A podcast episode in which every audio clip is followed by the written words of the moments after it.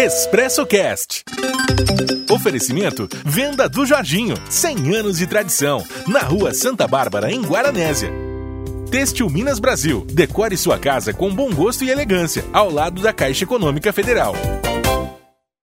Bom dia, Antônio Cláudio. Bom dia a todos os ouvintes da Rádio Pássaro da Ilha. É uma alegria muito grande poder falar com vocês novamente, trazer informações, responder perguntas, enfim, ter essa interação tão saudável com todos os ouvintes da rádio.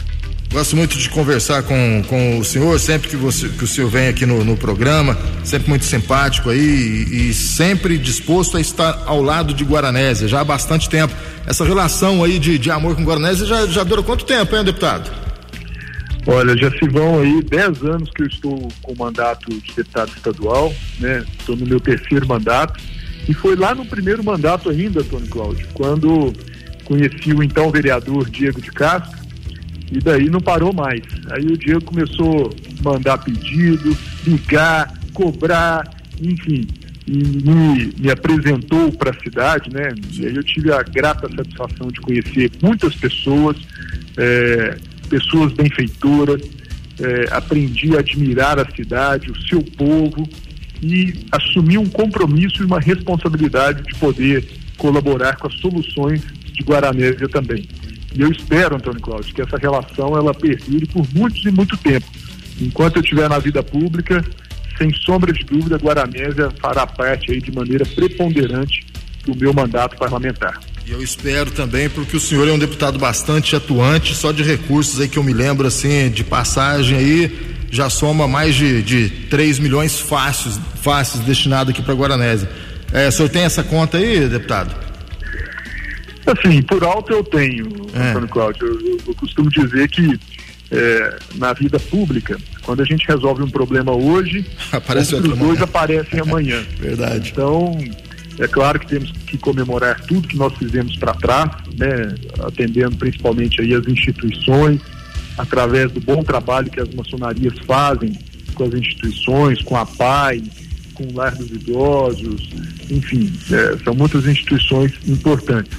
E temos outros grandes desafios pela frente.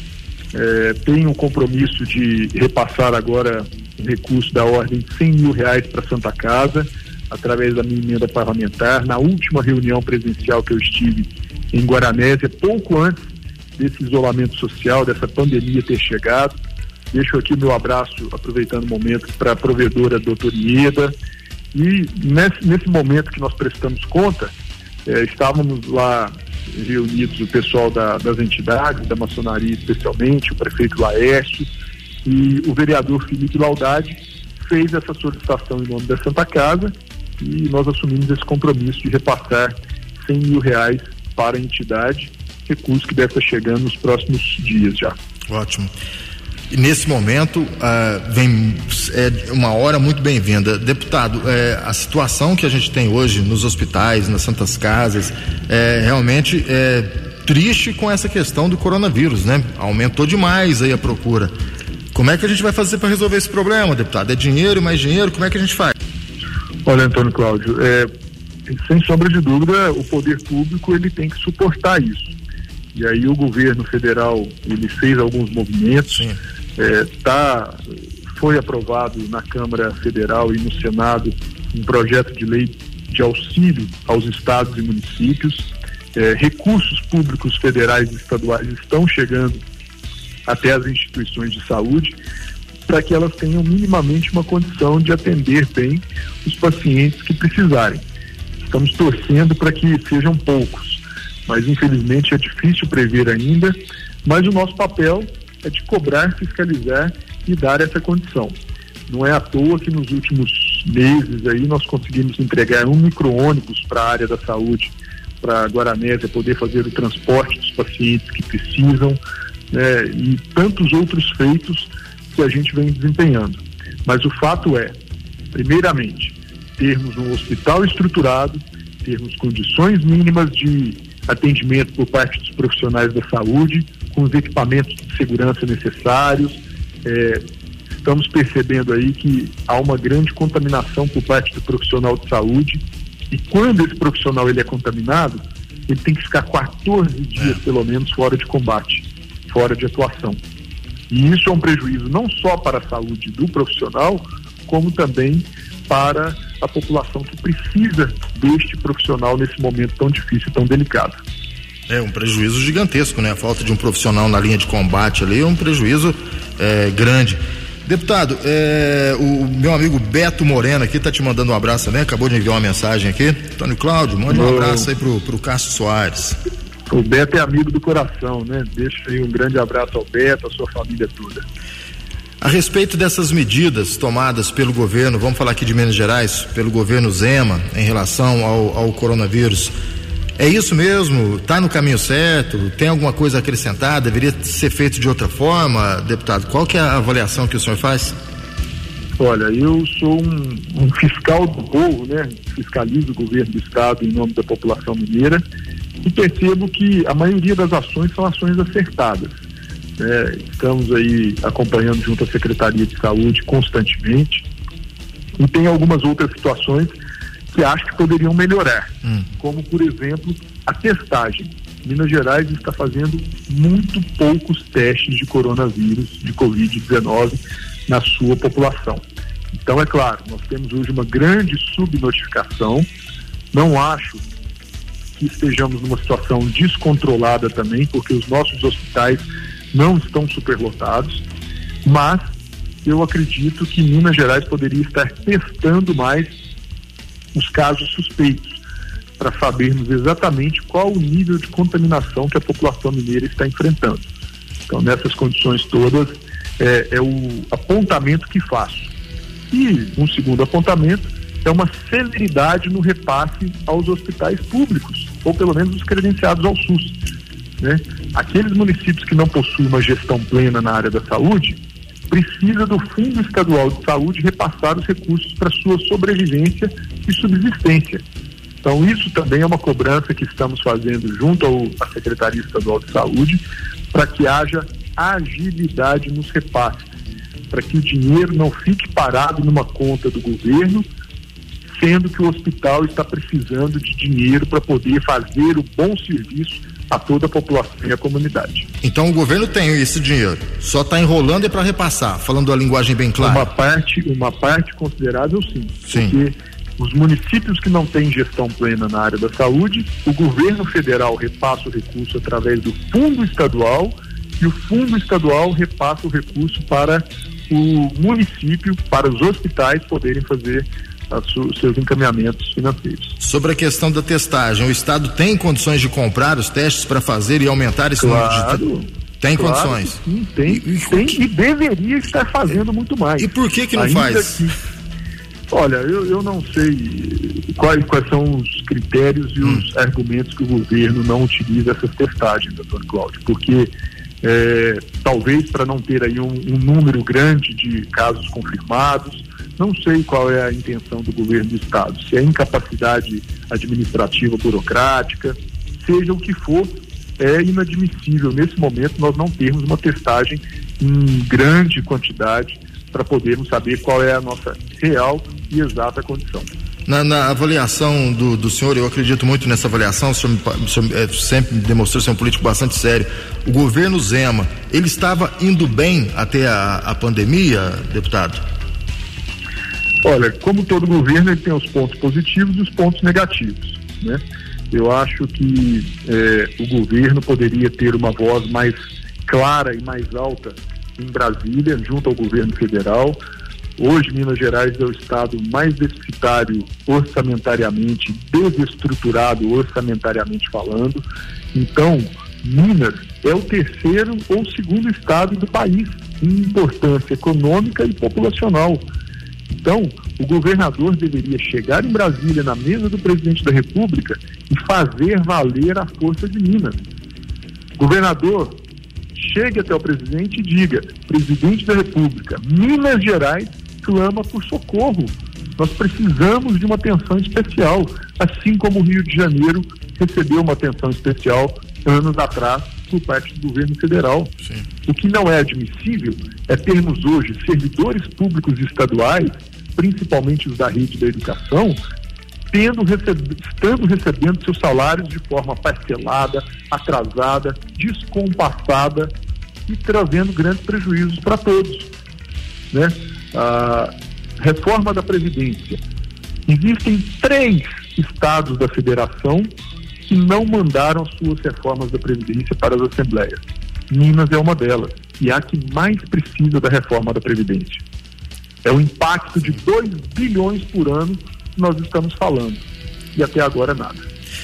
Tem uma perguntinha, você falou a questão aí dos, dos servidores, principalmente o pessoal da área de educação. A minha amiga Rita de Marco está perguntando, Cássio, pergunta para o Cássio aí se ele sabe quando é que sai o pagamento nosso do Fundeb. Tem alguma notícia, Cássio? Ainda não tem o cronograma divulgado pelo Estado, é. É, mas estamos, é, Rita, né? Isso. Estamos, Rita e todos os profissionais da, da educação, estamos em constante contato com o governo, cobrando e exigindo isonomia. Os profissionais da segurança estão recebendo guias da saúde, os da educação e os demais precisam ter o mesmo tratamento. Né? Então, isso nós estamos debruçados para poder achar uma solução e uma condição para que o Estado eh, consiga honrar os seus compromissos com todos os trabalhadores da rede estadual. É, tem mais ouvinte aqui mandando pergunta, querendo saber sobre os repasses aí e o salário do servidor mineiro que ainda nada, né? Felizmente, vamos aguardar aí as, as, cenas dos próximos capítulos. Queria entrar no outro detalhe, uma luta do senhor também, que é extremamente importante, deputado, que é a questão das.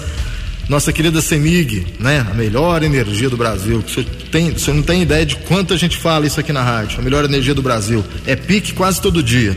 Mas vamos lá, deputado. Essa questão das contas, né? O aumento do consumo de energia elétrica, muitas reclamações, eu imagino que chegue até o, o, gabinete do senhor, e com isso o senhor levantou essa, essa bandeira aí, né?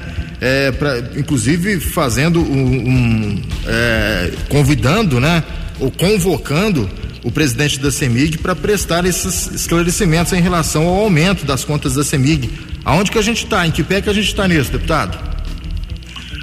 Olha, Antônio Cláudio, nós com o início desse isolamento, recebemos muitas reclamações por parte eh, dos consumidores de que estavam tendo as contas mais do que duplicadas, mais do que dobradas Sim. nesse período de isolamento. É claro, você fica mais em casa, você toma mais um banho, coisa e tal. Um reajuste, um aumento, ele é natural que aconteça. Mas o que nós percebemos é que a média que a CEMIG estava fazendo estava muito fora da realidade. Não foi um ou outro é, consumidor, consumidora que nos trouxe problema, foram milhares. E nisso nós convocamos na Assembleia o presidente do CEMIG, o senhor Reinaldo Passanese, para poder falar sobre essa situação. É, e, para nossa surpresa, ele minimizou os problemas, dizendo que poderia ser casos isolados. Diante disso, é, eu reuni diversos, centenas de exemplos de contas que tiveram mais do que dobrado o seu consumo, através de uma média feita sem a medição presencial e estamos oficiando hoje, hoje não, na verdade essa semana já oficiamos a CEMIG para que ela possa se pronunciar de maneira oficial. Sim. Né? E tendo constatado através de auditagens dessas contas, para que a CEMIG possa reparar o consumidor, para que o consumidor possa ter o seu direito garantido de pagar as, exatamente aquilo apenas aquilo que ele consumiu e não mais o que está sendo cobrado exageradamente. E aí nós vamos tomar as nossas providências aí quanto a, a CEMIG. Isso é fundamental, que todos os consumidores tenham minimamente o seu direito garantido. Serviço de qualidade e pagar pelo que é justo, né, deputado? É o mínimo que a gente nós, pede. Nós né? percebemos, né? eu, eu dialogo muito com os amigos empresários da tecelagem de Guaranésia, que é um ramo é, gerador de emprego, de economia, que devem estar sofrendo demais com esse problema de pandemia, mas é, por diversas e diversas vezes nos reunimos em Belo Horizonte com o pessoal da CEMIG para tratar da qualidade do fornecimento da energia. Quando você pega uma máquina daquelas de, das tecelagens e há um pico de energia, é, todo o trabalho tem que ser refeito. A colocação dos fios, eu não sei tecnicamente explicar, mas já me foi falado isso. Então há um prejuízo muito grande. Aí, em algum momento, nós tivemos algum avanço, o aumento da capacidade de carga junto à subestação de Guaxupé, que atende Guaranésia, mas ainda temos relatos de que foi insuficiente. É. Então, pagamos por um serviço, devemos ter um serviço de qualidade. E nós vamos continuar essas cobranças. Deputado, mudando de assunto aqui, o nosso tempo está tá quase no final aqui. É, eu falei agora há pouco aqui com o pessoal da Polícia Militar, eles iniciaram ontem, né, em todo o estado de Minas Gerais, a Operação Safra Segura. E o senhor também está propondo medidas emergenciais aí para serem adotadas é, pelos produtores rurais, pelo pessoal que, os empregadores, né, pelos trabalhadores também, para oferecer uma maior segurança para os trabalhadores, principalmente com relação à questão do, do coronavírus. A gente sabe que nesse período do ano muita gente circula pelo estado, é, muita gente vem aqui para o sul de Minas para trabalhar nas na colheita de café. Gostaria que o senhor falasse um pouquinho sobre essa lei do café.